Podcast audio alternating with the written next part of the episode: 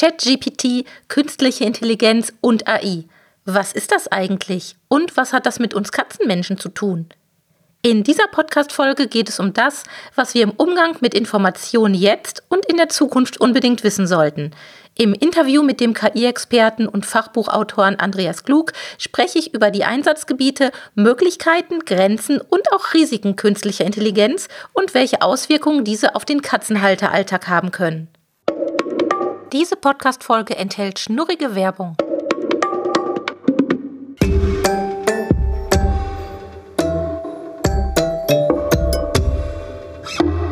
Der Miau Katzen Podcast. Der Podcast für Katzenfreunde, die ihre Katze wirklich glücklich machen möchten. Erfahre, wie du das Lebensumfeld deiner Katze verbessern und damit auch Probleme vermeiden kannst. Lerne, was deine Katze für ihr Wohlbefinden braucht und lausche schnurrigen Themen für dich und deine Katze. Hallo und herzlich willkommen zu einer neuen Folge Miau Katzen Podcast. In den letzten Wochen ist ja ein Thema ähm, ja ziemlich durch die Medien gesaust und hochgekocht worden. Und ihr habt bestimmt alle schon mal davon mitbekommen. Es geht um ChatGPT. Und auf den ersten Blick haben wir Katzenhalter und vor allem unsere Katzen auch gar nichts damit zu tun. Dennoch müssen wir uns ein ganz kleines bisschen damit auseinandersetzen. Keine Angst, es wird nicht zu technisch, aber wir müssen verstehen, was das Ding überhaupt ist, was es kann und was es für Konsequenzen für uns Katzenhalter hat, wenn wir nach Informationen zum Beispiel im Internet suchen. Und damit ich euch nicht alleine ganz viel Techie-Kram berichten muss, habe ich mir einen wunderbaren Interviewgast eingeladen. Ich begrüße ganz herzlich in dieser Folge Andreas Klug. Andreas ist Gründer und KI-Experte bei der Firma ITIX und Autor des Buchs Trendradar KI. Weitere Infos stecke ich in die Show Notes. Da könnt ihr noch mal alles weitere zu Andreas erfahren. Und jetzt geht's erstmal los. Hallo und herzlich willkommen, Andreas. Schön, dass du da bist. Hallo, liebe Sadine. Danke für, den, äh, für die Einladung. Genau. Und Miau an alle Katzenfreundinnen. sehr, sehr löblich. So habe ich das gerne. Ähm, ich habe dich hier sitzen, weil du dich beruflich mit diesem sehr, sehr komplexen und großen Thema künstliche Intelligenz beschäftigst. Und ich möchte zum Einstieg in die Folge etwas vorlesen, damit wir ähm, alle erstmal so eine Mini-Basis haben, worum es überhaupt bei ChatGPT geht und was könnte man da besser nutzen als Wikipedia. Und Wikipedia sagt dazu, ChatGPT in Klammern Generative Pre-Trained Transformer ist ein Prototyp eines Chatbots, also eines textbasierten Dialogsystems als Benutzerschnittstelle, der auf maschinellem Lernen beruht. Den Chatbot entwickelte das US-amerikanische Unternehmen OpenAI, das ihn im November 2022 veröffentlichte. Okay, das erstmal so die Fakten als kurze Einführung von Wikipedia. Andreas, du bist Experte für diesen Bereich. Wie lange kennst du ChatGPT schon? Hast du sofort davon erfahren? Und was, was ist das überhaupt konkret? Kannst du uns dann noch ein paar äh, ja, Details zu erzählen? Ja, ähm, das ist, äh, ich überlege gerade, wie wir mit allen Zuhörerinnen und Zuhörern am besten in äh, dieses Thema eintauchen sollen, äh, weil das ist tatsächlich gar nicht so einfach, wie du es gesagt hast, Sabine. Text, äh, ChatGPT, da habe ich das erste Mal vor zwei bis drei Jahren von gehört und von der Firma OpenAI, wo ja Elon Musk auch, äh, der äh, berühmte Raketen- und Autobauer Elon Musk ja auch äh, zeitweise dran beteiligt war. Ich glaube, er ist nicht mehr dran mhm. beteiligt. Äh, also vor zwei, drei Jahren habe ich das erste Mal äh, davon gehört. Und ChatGPT ist, ähm, hat den Anspruch, ein sogenanntes Generative AI-Modell zu sein, also ein generelles KI-Modell. Die Frage ist jetzt natürlich für alle Zuhörerinnen und Zuhörer, was ist damit gemeint? Was heißt ein generelles KI-Modell? Genau. Und KI nochmal vorweg ist die Abkürzung für künstliche Intelligenz. Wird man sich jetzt dran gewöhnen müssen, glaube ich, an diese Abkürzung?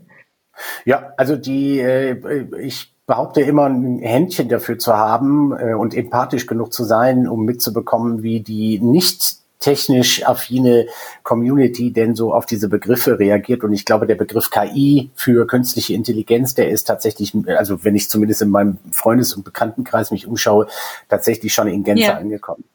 Aber zurück zur Generative AI. Was ist das eigentlich? Also die, die Genera, der, der, die, die, äh, die Generalversion von künstlicher Intelligenz könnte man vielleicht so äh, unterscheiden beim Wissen und bei Intelligenz ist ja immer eine Sache völlig entscheidend, nämlich der Kontext. in dem Wissen abgefragt wird und die sogenannte Domäne. Beispiel. Es ist für einen Menschen viel einfacher in der Domäne Katze alles zu wissen, Katze und äh, Tierfreunde alles zu wissen, als zum Beispiel äh, Börsen, Versicherungen, Finanzen und Gartenbau äh, gleichzeitig zu studieren. Das ist logisch. Je schmaler die Domäne ist, wo ich Expertenwissen aufbaue, umso einfacher ist es und schneller passiert es, dass ich Expertenwissen aufbauen kann, weil das Wissen ist ja begrenzt, ist ja klar. Generative AI hat den Anspruch, alles Wissen, was für die Menschheit verfügbar ist, in einem Dialogmodell abzubilden. Und das macht es kompliziert. Nochmal ein Beispiel, ein plakatives Beispiel. Wenn ich auf die Webseite einer Versicherung gehe und mir dort eine neue Hausratversicherung auswähle, dann ist der Einsatz von künstlicher Intelligenz, also trainierten Fragen und Antworten, die dann eine Maschine geben kann, sehr einfach, weil zu einer Hausratversicherung fallen mir jetzt auf Anhieb vielleicht 15 oder 20 Fragen ein. Also wie groß ist die Butze? Ja. Äh, willst du ein spezielles Fahrrad fahren und so weiter? Wo wohnst du genau und so weiter? Das sind also ein paar Parameter, die machen das aus. Das kann eine Maschine und auch ein Mensch vom Expertenwissen sehr einfach abbilden. Wenn ich aber jetzt äh, auf eine Webseite gehe, in der, auf der ich alles kriege, auf Google, ja, dann kann ich ja nach einer Hausratversicherung fragen, nach Katzenpflege, nach, ähm, äh, weiß ich nicht, nach Anlagestrategien äh, oder äh, Kraftfahrzeugen. Das Wissen ist unbegrenzt und das macht natürlich das Training eines solchen Modells zu einer Mammutaufgabe. Und OpenAI gemeinsam mit anderen Modellen. Es gibt ja auch ein europäisches Modell, was allerdings noch in den Kinderschuhen steckt. Es gibt auch einen deutschen Anbieter, der durchaus äh, bekannt ist. Äh, die Chinesen sind auch an dem Thema unterwegs. Das sind auf jeden Fall diese ersten Versuche, eine Dialogintelligenz, ein Sprachmodell zu bauen, das all mhm. das abbilden kann, was wir Menschen an Wissen in den letzten x Jahren gesammelt haben. Und das ist etwas, wo die Intelligenz sich das quasi aus dem Internet ziehen muss. Ne? Also das Internet ist da sozusagen die Basis des Wissens, oder? Ist das anders zu verstehen? Naja, ich, ich äh, denke schon, die Details kenne ich auch nicht, aber ich denke schon, dass äh, das Internet eine, äh, eines der, der herausragenden Quellen ist. Ich weiß, dass es ähm, ein, äh, ein bewachtes Trainieren ist. Also ich weiß, dass viele hunderte, wahrscheinlich tausende Menschen über einen längeren Zeitraum wissen, äh, ich sag mal, vorbereitet haben oder konkretisiert mhm. haben, um es der Maschine beizubringen. Ich weiß allerdings auch, und dann kommen wir natürlich auch zu den Schattenseiten des Ansatzes, wo wir im Moment sind. Jeder hat es aus den Medien mitbekommen.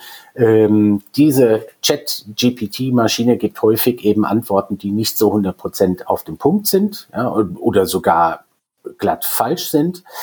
Das liegt einfach daran, dass so eine Maschine natürlich einen Nachteil hat. Sie entwickelt ja nicht von selber ein Wissen. Sie ist, wie ich das so schön aus meinem Netzwerk von einem Freund gehört habe, am Ende des Tages eine Art Kakadu. Also wie ein Papagei. Ne? Da sind wir im Übrigen beim, beim, beim Haustier-Thema. Ähm, auch wenn Katzen meines Wissens noch nicht sprechen können, aber das werden vielleicht viele Hörerinnen und Hörer heute, heute, ja, ich wusste, ich wusste genau, ich wusste genau, dass du das jetzt sagen würdest. Nee, aber, ähm, äh, aber zurück, ähm, äh, genau, äh, äh, äh, zurück zum Thema. Ähm, die, es, äh, äh, es gibt tatsächlich Leute, die sagen, das ist halt ein Kakadu, weil es kuratiert das, was es rausgibt, nicht. Also du kannst ChatGPT etwas fragen und ChatGPT schert sich nicht darum, ob das jetzt die Wahrheit ist, was es ausgibt oder eben nicht, sondern es gibt nur das wieder, was irgendjemand mal gesagt hat, das ist wahrscheinlich die Antwort. Deswegen ist aus heutiger Sicht ChatGPT eben auch keine präzise Wissensmaschine. Allerdings dürfen, müssen wir da die Kirche im Dorf lassen, ja, weil äh, alle technologischen großen Schritte haben in den vergangenen Jahren und Jahrzehnten eben auch immer mit, mit, mit kurzzeitigen Misserfolgen mhm. äh, begonnen. Und letzter Satz dazu. Ich, äh, ich rate alle Hörerinnen und Hörer, rate ich dazu, mit einer äh, Offenheit und mit einer Geduld an die Weiterentwicklung des ChatGPT-Modells äh, heranzugehen und es nicht zu verteufeln, weil das ist Quatsch. Ähm, ja, Rom wurde auch nicht an einem Tag erbaut.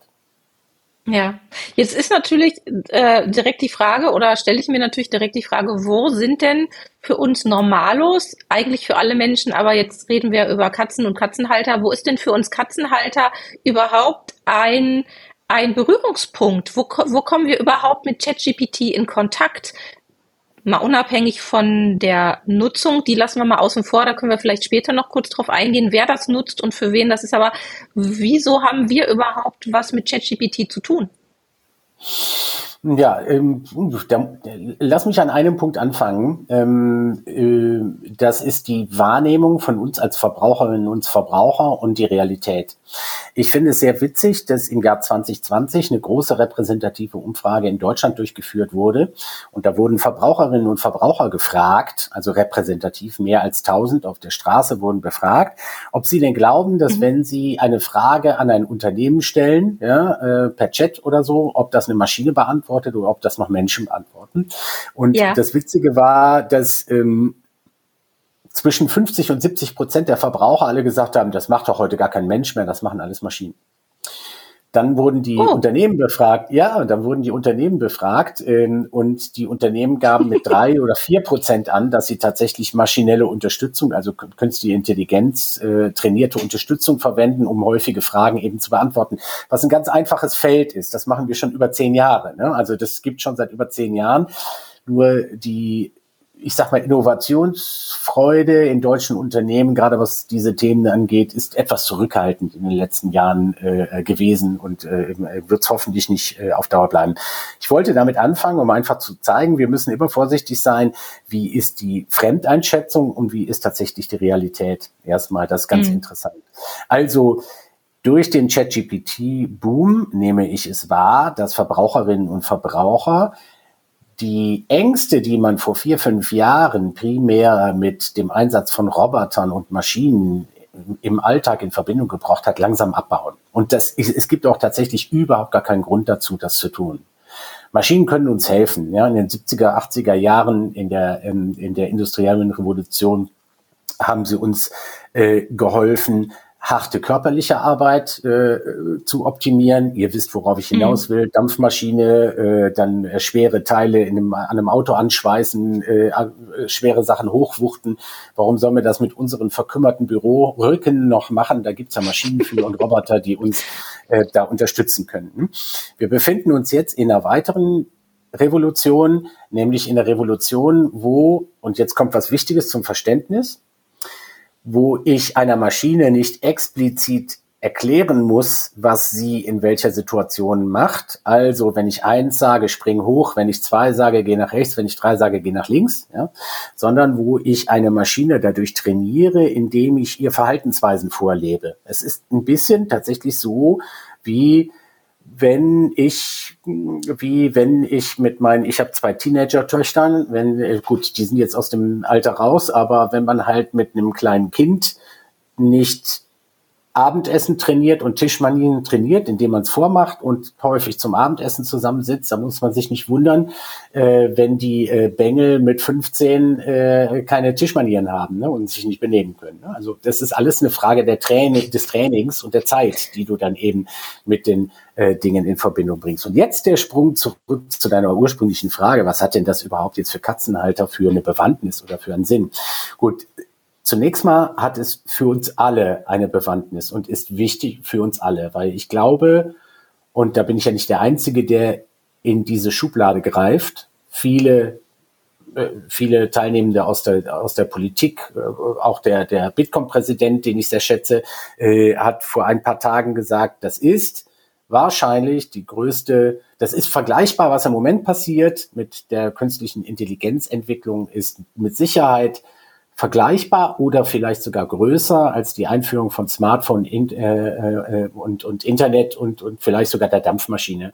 Weil mhm. alle kognitiven Wertbeiträge, die, das ist im Übrigen aus meinem Buch, alle, ich unterscheide da zwischen kognitiven Wertbeiträgen und emotionalen Wertbeiträgen, alle kognitiven Wertbeiträge ähm, können und werden über kurz oder lang von Maschinen unterstützt. Alle emotionalen Wertbeiträge, das kann ich noch nicht erkennen, wie eine Maschine das übernehmen kann, weil eine Maschine kein Bewusstsein hat. Eine Maschine hat kein Bewusstsein, eine Maschine hat kein schlechtes Gewissen, eine Maschine hat keine Ethik, ja, und, und, mhm. sondern eine Maschine Hashtag Kakadu gibt ja nur das wieder auf eine komprimierte und sehr intelligente und schnelle Art, was es komprimiert äh, abstrahieren kann aus dem Wissen, was ihr zur Verfügung gestellt wurde. Also, um auf deine Frage zurückzukommen, die Katzenpflege gehört zu zu einem sehr menschlichen, einen sehr sozialen und emotionalen Wertbeitrag, der kaum beeinflusst wird dadurch, dass Maschinen dort eine Rolle spielen werden. Und zwar nicht nur heute, sondern auch morgen und übermorgen. Also das sehe ich einfach im Moment nicht als Thema. Äh, wohl aber natürlich die, die, die Suche nach Gleichgesinnten, ähm, die, die möglicherweise eine Analyse, äh, äh, wie so bei uns Menschen auch möglich wäre, Sport, Bewegung, ja, also ganz interessantes Thema, mit dem ich mich im Moment ein bisschen beschäftige, ist eben künstliche Intelligenz im Sport, mhm. dass du äh, Bewegungen optimierst. Ähm, äh, theoretisch könnte man ähm, den, den, äh, den Tagesablauf äh, äh, einer Katze oder ihr Verhalten vergleichen mit, mit dem Ablauf oder dem Verhalten von ganz vielen anderen Katzen und könnte daraus vielleicht sogar ähm, Dinge ziehen, wie äh, liegt womöglich ein Krankheitsbild vor, geht es der Katze nicht Sowas schlecht? gibt es tatsächlich schon, muss ich an der Stelle mal ein, einwerfen. Sowas gibt es wirklich schon. Ähm, ja. Zwar sicherlich noch nicht in dem umfassenden ja, Rahmen, wie man sich das vielleicht vorstellt, aber man ist da durchaus dran, zum Beispiel Trinkgewohnheiten zu tracken, die ähm, Aufnahme der, ja, die, die Menge der aufgenommenen Nahrung zu tracken, dass man so, oder auch ähm, der, der Kotabsatz, Urinabsatz, dass man dann am Ende sehen kann, oh, wenn sich da was verändert, dann lasse ich doch lieber mal den Tierarzt drauf schauen, weil da könnte jetzt eine Erkrankung mit verbunden sein. Aber genau. letzten Endes ist es ja so, dass die künstliche Intelligenz wahrscheinlich, davon ist auszugehen, noch mehr als je zuvor dafür genutzt wird, um informative oder auch unterhaltende Textbeiträge zu erzeugen, zu schreiben, dass sich da die Menschen, die in den Medien unterwegs sind, ein bisschen von der Technologie unterstützen lassen und mhm. dass wir da vielleicht dann gar nicht mehr so richtig erkennen können oder wissen können, ist das ein Inhalt, dem ich jetzt vertrauen kann, der mir Ratschläge gibt im Umgang mit meiner Katze zu Hause? Oder mhm. ist das ein Inhalt, den jemand nur geschrieben hat, mal ganz plump gesagt, um eine Seite schmutzig zu machen, so nennt mein Mann das, um dazwischen Werbung zu verkaufen, was ja immer noch gang und gäbe ist, dass Zeitschriften und auch Online-Magazine sich notgedrungen durch Werbung finanzieren und dann eben auch ja ein bisschen auf die ja, Inhalte drumherum angewiesen sind, weil ansonsten können sie keine Werbung verkaufen. Wie, wie siehst du das denn an dieser konkreten Stelle der, des Informationsangebots im Internet oder überhaupt in den Medien? Allgemein spricht man ja beim Einfluss von technologischen Innovationen auf unseren Alltag von sogenannten Disruptionen oder disruptive Wirkungen. Ich kenne die Definition nicht ganz genau, aber eine Disruption äh, ist ja, wenn ein gewohntes Geschäftsmodell, eine gewohnte Verhaltensweise, eine gewohnte Wertschöpfung durch einen technologischen Sprung auf einmal komplett umgedreht wird. Ne? Also äh, mhm. wie das Rad. Ne? Also früher haben die Leute irgendwie die schweren Steine geschleppt. Auf einmal kam einer auf die Idee, ein Rad zu machen. Das war disruptiv für die Leute, die geschleppt haben, weil äh, dann kamen andere mit dem Wagen und konnten das schneller, günstiger und ohne so viel Aufwand äh, machen. Ne? Das ist eine Disruption halt. Ne? Die Disruption von künstlicher Intelligenz im Allgemeinen und der ChatGPT im Speziellen ist, da kamen wir jetzt gerade her, für den Katzenbesitzer äh, äh, Besitzer ganz gering, völlig, völlig zu vernachlässigen. Obwohl wir gerade ja festgestellt haben, dass was die, was die Gesundheit angeht, was die Bewegung angeht, was, was die körperliche, das aber nicht katzenspezifisch ist, das gilt auch für Menschen, ja, äh, dass man da KI durch, äh, durchaus einsetzen kann. Ne? Alles klar, Punkt. Ähm, was die Disruption allerdings anderer Berufsfelder angeht, wie du sie gerade angesprochen hast, ist die definitiv gegeben. Und das sehe ich auch primär als ähm, ein Thema, über das wir uns jetzt unterhalten müssen und nicht nächstes oder übernächstes Jahr.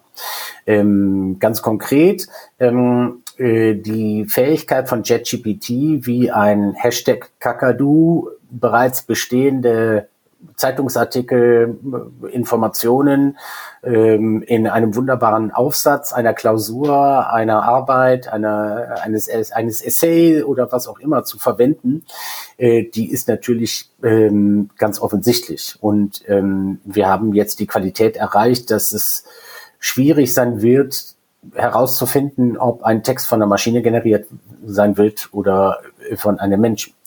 Das wird auch wenn ich heute noch behaupten würde, ich würde den Unterschied, äh, ich bin selber Hobbymusiker, ich würde den Unterschied hören, aber das wird auch bei der Musik nicht Halt machen und bei Bildern wird schon gar mhm. nicht Halt machen. Wir müssen also davon mhm. ausgehen, dass diese Maschinen eine Rechenleistung besitzen, dass sie die Komposition von Tönen, Pixel oder Wortstämmen und Wörtern und deren Zusammensetzung bei der millionenfachen Trainingsmenge, die sie haben, sehr, sehr gut beherrschen werden, so dass wir den Unterschied nicht mehr merken. Was bedeutet das? Das bedeutet, wenn wir nichts tun, aus meiner Sicht, dass solche Dinge wie ähm, Urheberrecht schwierig zu halten sein werden. Ja? Das Urheberrecht mhm. an dem Bild äh, wird dann sehr schwierig, weil äh, Maschinen könnten ja das Bild leicht verändern und dann sagen, es ist nicht nachvollziehbar, dass ich das Bild von, es ist auch faktisch so, ja. Also wenn äh, äh, ich einer Bilderstellungsmaschine sage, äh, zeig mir Donald Trump, äh, wie er gerade auf einem Boot sitzt und angelt, ähm, dann äh, wird es äh, hunderte, tausende von Iterationen von so einem Bild geben. Niemand wird das zurückführen können auf irgendein Bild, was ich mal ursprünglich geschossen habe. Ne? Ähm, es gibt aber auch schon Lösungsansätze, wie ich vernommen habe, nämlich, dass man eben Bilder und dass man Texte eben in irgendeiner Form signiert. Ja, dass ich also, dass ich eine Art Trust habe, dass ich halt sage, ich habe mhm. hier gerade einen, einen, Text geschrieben, ich habe hier gerade ein Bild gemacht, ich habe hier gerade eine Musik gemacht. Äh, bitte signier die digital, äh, damit sicher, damit jeder erkennt, das hat wirklich ein Mensch gemacht und nicht eine Maschine. Aber ich denke, das ist tatsächlich ein sehr, sehr kritischer Punkt. Ja. Hm. Das heißt, ähm, wenn jetzt jemand von einem Verlag oder von einem Online-Magazin hergeht und sagt, er braucht jetzt einen Artikel, ähm, was nehmen wir mal für ein Beispiel? Ähm, ja, nehmen wir mal das Thema Katzenpflanzen und Giftpflanzen. Ich habe das nämlich getestet, wie es aus, wie es klingt, wie es sich liest, wenn ich so einen Text automatisch erzeuge. Was kommt denn da überhaupt rum? Mhm. Ich gebe also ein, was so meine, meine Rahmenparameter für diesen Artikel sind, meinetwegen äh, Schlagworte, Themen, Schnipsel und die Textlänge. Meine künstliche Intelligenz schnurbelt mir da irgendeinen tollen Text zusammen und dann stelle ich den schön auf meine Homepage und kein Mensch weiß, ob das richtig ist, weil die künstliche Intelligenz im Zweifelsfall ja nur an irgendwelchen Stellen, zum Beispiel im Internet, herumsucht und sich Informationen zusammenstellt, die so naheliegend sind erstmal auf den ersten Blick, aber mit dem echten Gehalt eines Artikels, den jemand recherchiert hatte oder den gar ein, ein Fachmensch geschrieben hat, ein Professor für keine Ahnung was, hat das ja überhaupt nichts mehr zu tun. Nur für uns Normalos, für uns Katzenmenschen ist es nicht ersichtlich. Meinst du, dass dadurch die Gefahr besteht, dass sich auch unsere gesamte Art, wie wir uns informieren, in Zukunft sich verändern wird, weil sie sich verändern werden muss, weil wir eigentlich nichts mehr so richtig über, dem, über den Weg trauen können, was wir so finden, auch im Internet bei der Recherche? Ich halte diese Aussage nicht für abwegig und den Gedanken nicht für abwegig, dass das so äh, mhm. sein wird. Ähm, ähm, wir sollten dabei aus meiner Sicht Folgendes äh, beachten. Ich habe ja eben gesagt, Maschinen können kein Bewusstsein haben. Das ist Fakt. Mhm. Maschinen haben kein Bewusstsein. Maschinen, ich kann Maschinen sagen, du hast was falsch gemacht, aber Maschinen werden niemals von selbst auf die Idee kommen oder ein Bewusstsein haben zu sagen, oder habe ich aber jetzt was falsch gemacht. Es sei denn, wir sagen ihnen explizit, das war jetzt ein Fehler. Ne? Mach das bitte ja. nicht. Ne? Ja. Davon ausgehend müssen wir uns einfach damit abfinden, dass Maschinen per se niemals schlecht sein können. Ja, also die, die können, wir Menschen können Maschinen so trainieren, dass sie Hate Speech machen. Aber auf, von selbst kommt eine künstliche Intelligenz nicht auf die Idee, Hate Speecher zu sein. Ne? Du verstehst, worauf ich hinaus also will. Also böse, ne? böse, böse zu sein. Genau, äh, jeder, der, jeder, der in der Vergangenheit vielleicht mal Terminator und Terminator 2 und Terminator 3 geguckt hat, wird, wird äh, da vielleicht so den Kontext sehen. Denn da ging es ja auch schon in diesen Science-Fiction-Filmen darum, dass sich Maschinen quasi verselbstständigen und die Macht übernehmen wollen und wirklich böse werden und gegen uns Menschen kämpfen. Ähm, also da siehst du nicht die Gefahr, es sei denn, ein böser Mensch nimmt sich die Technik und macht bewusst was Böses draus. Wir sagen doch so schön, ein Mensch wird niemals böse auf die Welt kommen. Und das ist mit einer Maschine genauso. Eine Maschine ist per se mhm. nicht böse. Sie kann das gar nicht sein. es kann natürlich Menschen geben, die die Maschine so beeinflussen, dass sie falsche Antworten gibt. Die Maschine so beeinflussen, dass sie andere Menschen oder andere Leute beleidigt. Ne? Hashtag Hate Speech und so weiter. Das kann man natürlich machen. Aber zu Beginn steht immer ein Mensch. Es steht immer ein Mensch, der eine Maschine so trainiert. Ich glaube, um nochmal zu ChatGPT und den vermeintlichen Fehlinformationen nochmal zurückzukommen. Äh, ich glaube, mhm. ähm, die, das, diese Sprachmodelle werden sich immer mehr verbessern. Also die werden immer besser werden. Erstens. Zweitens, ich glaube, dass die Betreiber dieser Sprachmodelle, sobald sie daraus auch ein Geschäftsmodell machen, also sobald solche Lösungen in irgendeiner Form in der Nutzung eben auch Geld kosten, ja, dass man dafür eben auch bezahlt, um das zu nutzen. Ich glaube, dass die Anbieter solcher Services sich dann mehr und mehr auch Gedanken machen werden darüber, wie sie die Qualität sicherstellen können. Also insofern, wir reden vom Jetzt und vergessen aber dabei, dass sich dann in den nächsten zwölf bis 18 Monaten ganz, ganz, ganz, ganz schnell die Qualität und die Modelle und die Verbesserungen ergeben könnten. Ne? Da müssen wir geduldig sein. Und ähm, das Dritte ist, was macht das mit unserem, mit unserem Medienverhalten, mit der Art, wie wir Medien und Nachrichten und Inhalte kommunizieren. Das halte ich tatsächlich äh, völlig unabhängig vom Einsatz von künstlicher Intelligenz für eine ganz große Herausforderung in der heutigen Zeit. Das, äh, was wir in den äh, Mitte des letzten Jahrhunderts noch unter solchen Begriffen wie Propagandaminister kannten, ähm, bezeichnet ja nichts anderes, als dass es schon immer Kräfte gab, die versucht haben, den Nachrichtenwert ähm, und die Wahrnehmung von vielen Menschen da draußen in Bezug auf spezielle Geschehnisse oder Nachrichten in irgendeiner Weise äh, zu ihren Gunsten zu manipulieren. Das ist Propaganda. Mhm. Dass durch die Technisierung unserer Medien und die Digitalisierung unserer Medien äh, nicht erst seit zwei Jahren ChatGPT, sondern auch seit 25 Jahren Internet ähm, ähm, äh, es eine riesen Veränderung gegeben hat, äh, das braucht man, glaube ich, gar nicht zu diskutieren. Das ist jedem von uns klar. Ne? Also die Herausforderung ist tatsächlich, ähm, das Falsche vom Richtigen zu unterscheiden. Und ähm, äh, das hat aber nichts mit künstlicher Intelligenz zu tun. Wirklich nicht. Also ich sehe da schon so ein, so ein bisschen Zusammenhang, denn auch wenn die künstliche Intelligenz per se nicht dafür gemacht wurde oder gebaut wurde, falsche Informationen herzustellen, gibt es ja die, ähm, ja, was du gerade gesagt hast, so ein bisschen das, das Kakadu-Verhalten und die künstliche Intelligenz nimmt das, was sie findet und wenn sie eben für bestimmte Sachen nichts findet, dann läuft es ja nicht irgendwie ähm, ja so ab, dass sie dann sagt, stopp, ich finde hier nichts oder nicht ausreichend Informationen, sondern sie macht dann einfach irgendwas. Sie, fantasi sie fantasiert sich irgendeinen Inhalt zusammen, der dann an anderer Stelle ausgenutzt wird. Und ich glaube, in der Zeit von jetzt bis zu dem ja, Moment, wo, wo die künstliche Intelligenz so gut funktioniert und so toll eingesetzt werden kann, wie wir uns das vielleicht alle wünschen, ist, glaube ich, viel ja, ist viel schiefgegangen in der Zeit oder wird wahrscheinlich viel schiefgehen, weil viele falsche Informationen sich verbreiten und dann werden andere wiederum auf diese falschen Informationen zurückgreifen und das Ganze nochmal aufkochen und nochmal aufkochen, bis wir eine mhm. undurchsichtige Suppe haben. Das ist so meine Befürchtung, die ich habe. Ähm, denkst du, dass es denn ähm, auf dem Weg mehrere Etappen geben wird, die uns ein bisschen absichern? Oder meinst du, dass wir nach wie vor komplett auf uns allein gestellt sind, wenn es um, ja, also quasi, wenn es darum geht, mit gesundem Menschenverstand zu entscheiden, ist das, was ich jetzt hier lese, gehaltvoll, ist es richtig oder ist die Wahrscheinlichkeit, dass es richtig ist, groß oder klein? Meinst du, da wird es in Zukunft noch Zwischenschritte der Unterstützung für uns geben? Beides, ja. Ich glaube, es ist eine, eine, eine Mischung aus tatsächlich äh, eine, ähm, äh, eine eigenen Bereitschaft, äh, sich zu trainieren und ein Gefühl und auch eine Empathie dafür zu entwickeln, wo mir Fake News vorgelegt wird äh, oder wo versucht wird, meine Wahrnehmung äh, zu, zu manipulieren. Das denke ich in jedem Fall, mhm. dass das also für uns selber auch eine Herausforderung sein wird. Ich glaube aber auch, dass, wie ich es eben gesagt habe, dass eben Unternehmen daran arbeiten werden, dass die äh, Aussagen auch immer genauer und immer besser sein werden. Und wir dürfen eine Sache ja nicht vergessen. Es ist am Ende des Tages ein kuratiertes Modell. Ja?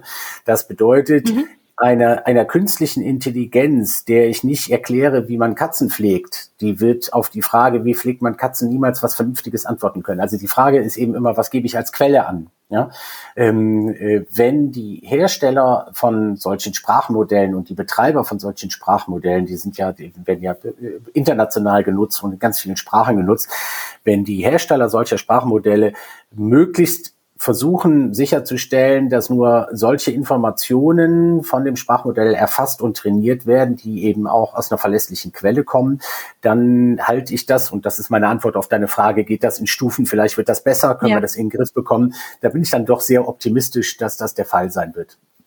Worauf ich hinaus wollte, ist, wir haben unabhängig von der künstlichen Intelligenz die Herausforderung, dass wir überall in den Nachrichten, ob von der Maschine produzierte oder von Menschen produzierte, Fake News haben können. Ja? Da werden wir uns hm. niemals äh, gegen, äh, gegen wehren können. Also wenn ich vor die Tür gehe und meine Nachbarin sagt mir, dass der andere Nachbar die Mülltonne umgeworfen hat, sie hätte es genau gesehen, dann ist das einfach etwas, was ich von ihr so annehme. Das muss nicht eine Maschine machen, auch ein Mensch kann mir falsche Informationen geben und dadurch äh, mhm. womöglich dazu führen, dass ich voreingenommen bin. Also das ist ein, kein, kein maschinelles Problem. Das ist tatsächlich ein Problem, was wir haben, seit wir Medien und Nachrichten konsumieren. Mhm. Also halten wir mal abschließend fest, ähm, wir alle müssen uns notgedrungen ein bisschen damit auseinandersetzen, weil es uns in vielen Bereichen des Lebens na, nicht beeinträchtigen wird, aber es wird viele Berührungspunkte geben, vielleicht eben noch mehr, als wir jetzt haben, im Service mit unseren Versicherungen beispielsweise oder in Callcentern oder auch ähm, nützliche Tools, die wir durch äh, Alexa und Siri jetzt ja auch schon ein bisschen äh, im Alltag mitbekommen haben. Und wir müssen einfach auch verstehen, dass es noch sehr, sehr frisch ist, dieses Thema. Und ja, mit den, mit den Rahmenbedingungen, die da vielleicht gerade noch nicht ganz so ideal sind, dass wir damit äh, umzugehen lernen und ja, weiterhin skeptisch bleiben und nicht einfach nur, weil wir irgendwas irgendwo gegoogelt haben. Das war ja vorher auch schon so. Also vor ChatGPT war das ja auch schon so, dass man nicht einfach irgendeinen x-beliebigen Inhalt im Internet für baren Münzen nehmen sollte, sondern man muss halt eben schauen, ähm, wie wahrscheinlich ist das, dass das auch stimmt und im Zweifelsfall fragt man dann eben den Experten seines Vertrauens. In unserer Welt wäre das der Tierarzt, die Tierärztin oder irgendein anderer Fachmensch, der sich intensiv mit einem Thema beschäftigt und eben Näheres dann dazu sagen kann. Ja, Andreas, so hast du noch äh, berüh berühmte letzte Worte, ähm, die du unseren Katzen, Menschen, uns äh, Zuhörern noch mit auf den Weg geben möchtest? Naja, das, was der Kölner und der Rheinländer immer sagt, es hätte noch immer Jote Jange. Oh mein Gott, okay. Und das mir als, ähm, als Ruhrpottpflanze. ja gut, aber das was war es dann. Du hast absolut recht. Ich danke dir von Herzen für deine Zeit und ähm, werde dein Buch schön in den Shownotes verlinken, wer sich dafür interessiert. Das Buch Trendradar KI von Andreas Klug, das werde ich schön verlinken. Da könnt ihr dann noch mal weiter in diese spannende Thematik eintauchen. Und ja, das war's für heute. Vielen Dank fürs Zuhören und bis bald. Eure Sabine. Tschüss. Tschüss. Das war mein Interview mit dem KI-Experten Andreas Klug, der uns zum Thema Falschinformation durch ChatGPT, was Katzenhalter jetzt wissen müssen, aufgeklärt hat. Zum Ende dieser Folge möchte ich dich noch daran erinnern, wo du wirklich geprüfte Informationen von Expertinnen und Experten zum Wohle deiner Katze finden kannst, nämlich in unserem Pet Kompetenz Club. Falls du dich noch nicht kostenlos registriert hast, dann hol das schnell nach. Das geht auch ganz einfach. Geh einfach auf www.katzen-podcast.de/club. Geh dann auf die Registrierung, bestätige deine E-Mail mit dem Registrierungslink, den du bekommst, und du kannst direkt auf viele tolle Gratisinhalte im Club zugreifen. Und wer weiß, vielleicht sehen wir uns ja schon ganz bald beim nächsten Clubtreffen, denn das findet online statt. Clubmitglieder können ganz einfach auch da kostenlos teilnehmen und es ist immer eine sehr schöne Möglichkeit, sich mit anderen lieben Katzenmenschen auszutauschen und vor allem auch tolle Informationen zum Wohle deiner Katze zu bekommen. Das war's jetzt aber wirklich für heute. Bis bald, deine Sabine mit Dolly. Tschüss! Das war eine Folge des Miau Katzen Podcasts von Sabine Rutenfranz.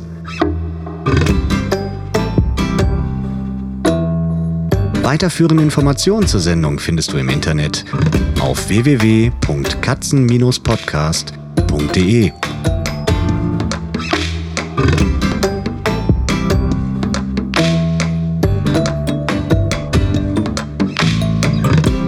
Und jetzt aus die Maus.